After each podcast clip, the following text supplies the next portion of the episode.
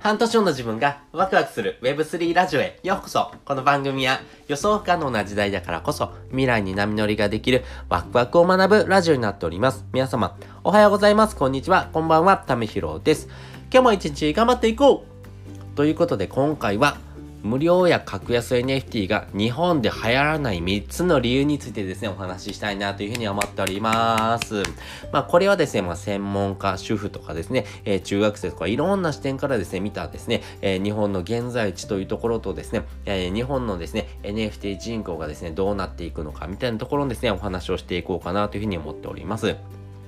で、先にですね、この3つの理由についてお話をしていくとですね、1つ目、知名度、2つ目、理解度、そして3つ目、安全性かなというふうに思っております。それぞれ解説をしていきます。まずですね、知名度なんですけれども、NFT 知ってますって人はですね、えー、日本ですね、どれぐらいいるのか、そして実際に NFT を持ってますという人がですね、えー、日本にはですね、1万8000人ほどというふうに言われております。日本の人口がですね、1億2000万人というところになっておりますんで、だいたい8000人に1人ぐらいのですね、割合でですね、NFT を持ってますって人がいると思います。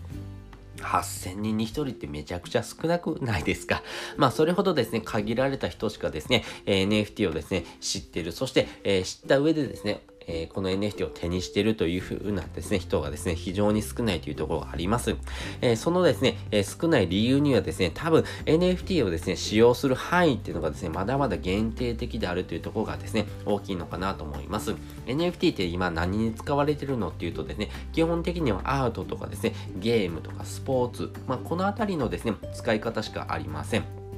なので、このですね、使い方がですね、えー、より実用性があってですね、えー、何かのですね、えー、プラスになってくるものがあればですね、え日本でもですね、爆発的に普及していきやすいとは思うんですけれども、まだまだですね、えこの利便性とかですね、え何の目的でですね、この NFT って使うのっていうことがですね、わかんない人がたくさんいると思いますんで、このあたりをですね、え理解するっていうのがですね、なかなか難しいのかなと思いますし、このあたりのですね、え技術革新みたいなところもですね、非常に大事になってくるんじゃないのかなというふうに思ってます。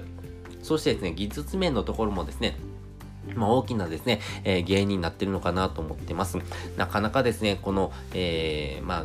ね、NFT というふうなですね、もののですね、えー、理解っていうのもですね、難しいのかなと思ってます。まあ、NFT 自体はですね、世界に一つだけだよっていうことをですね、証明するものになってますけども、なかなかですね、それを証明するものっていうふうなですね、理解も難しいのかなと思いますし、それを取り扱うときにですね、えー、まあ、このブロックチェーンというのはですね、えー、お話なんかもですね、えー、必ず入ってくるというところがありますんで、なかなかそのあたりのですね、え理解をですね、していくのもですね、むちゃくちゃ難しいのかなと思ってってます。まあ、このブロックチェーンという技術がですね、何なのかっていうのはですね、全然知らなくてもいいんです。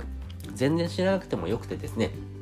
この NFT がですね、世界に一つだけだよってことをですね、えー、わかるようなものですってことがですね、わかればそれで十分かなと思います。でもですね、このあたりをですね、えー、活用することがですね、なかなか現時点では難しいのかなというふうに思っています。そして2つ目、理解度なんですけども、この NFT に対する理解度が低いっていうところはですね、めちゃくちゃですね、大きな要因になってるのかなと思います。やっぱり NFT のですね、えー、まあ、まあ、使い方とかですね、NFT をですね、えー、どうやってですね、取り扱っていくのっていうところもですね、非常に難しいのかなと思うんです。まあ、未来のお金とかですね、まあ、デジタル資産というふうにも言われておりますし、国の方でもですね、えデジタル通貨っていうのもですね、え検討されているぐらいですね、えまあ、未来のお金についてですね、非常に興味関心やですね、理解度をですね、示そうというふうな動きはですね、あるんですけども、一方で、やっぱりこのですね、技術的なところとかですね、やっぱり NFT のですね、価値とかですね、まあそういったところがですね、非常にですね、分かりにくいところがあります。またですね、不安定な市場であるっていうところもですね、大きなですね、えデメリットになっているのかなと思います。NFT 自体はですね、非常にですね、面白いような産業にはなるんですけども、やっぱり価格変動のですね、リスクとかですね、やっぱりそのあたりのですね、リスクが高いというところがありますんで、まあね、えー、無料とかですね、格安で配ってますよって言ってもですね、えー、やっぱり、えー、そういったですね、え盗まれるとかですね、安全面とかですね、えそういったですね、市場性がですね、かなり不安定なですね、側面があるっていうところがですね、えこの NFT 自体がですね、伸びていかないようなですね、え要因になってるのかなと思います。そして3つ目、安全性ですね。まあ、ここがですね、多分一番のですね、ポイントになってくるのかなと思うんですけども、やっぱりですね、NFT 自体はですね、えー、盗まれたりとかですね、えー、取られたりっていうことがたくさんあります。私自身もですね、盗まれるっていう経験はないんですが、この詐欺にですね、合うような動線をですね、たくさん引かれてます。なので、こういったですね、えー、詐欺に引っかからないようなですね、えー、技術的なですね、えー、理解っていうのもですね、必要になってきますし、やっぱり安全にですね、使えるっていうところがですね、まだまだ普及していかないようなですね、えポイントになっていきます。まあ、ハッキングとかですね、え盗まれるっていうところのですね、被害をですね、え食い止めるためにはですね、やっぱりこの安全面とかですね、え不安をですね、え取り除くようなですね、えそういったですね、システムなんかをですね、導入していく必要があるのかなというふうに思ってますね。やっぱりこのあたりがですね、やっぱり技術革新というところ、そして、えー、よりですね、えー、安全に、そして、えー、簡単にですね、使用できるような形になってこない限りですね、やっぱり NFT っていうもの、そしてそういうものをですね、日本で活用しようっていうような動きがですね、起こりにくいっていうのもですね、今の現状のですね、え日本のですね、え現在地なのかなというふうに考えております。ということで今回ですね、格安やですね、無料のですね、NFT が日本で流行らない3つの理由についてお話をしておきました。まあ、知名度、そして、えー、理解度、そして安全面というところがですね、まあ、まだまだこれからのですね、えー、技術革新が必要になってくる分野かなというところになっております。そして本日の合わせて聞きたいです。本日の合わせて聞きたいはですね、お金のストレスを増やす、えー、減らす、えー、3ステップっていうテーマのですね、え、リンクを載せております。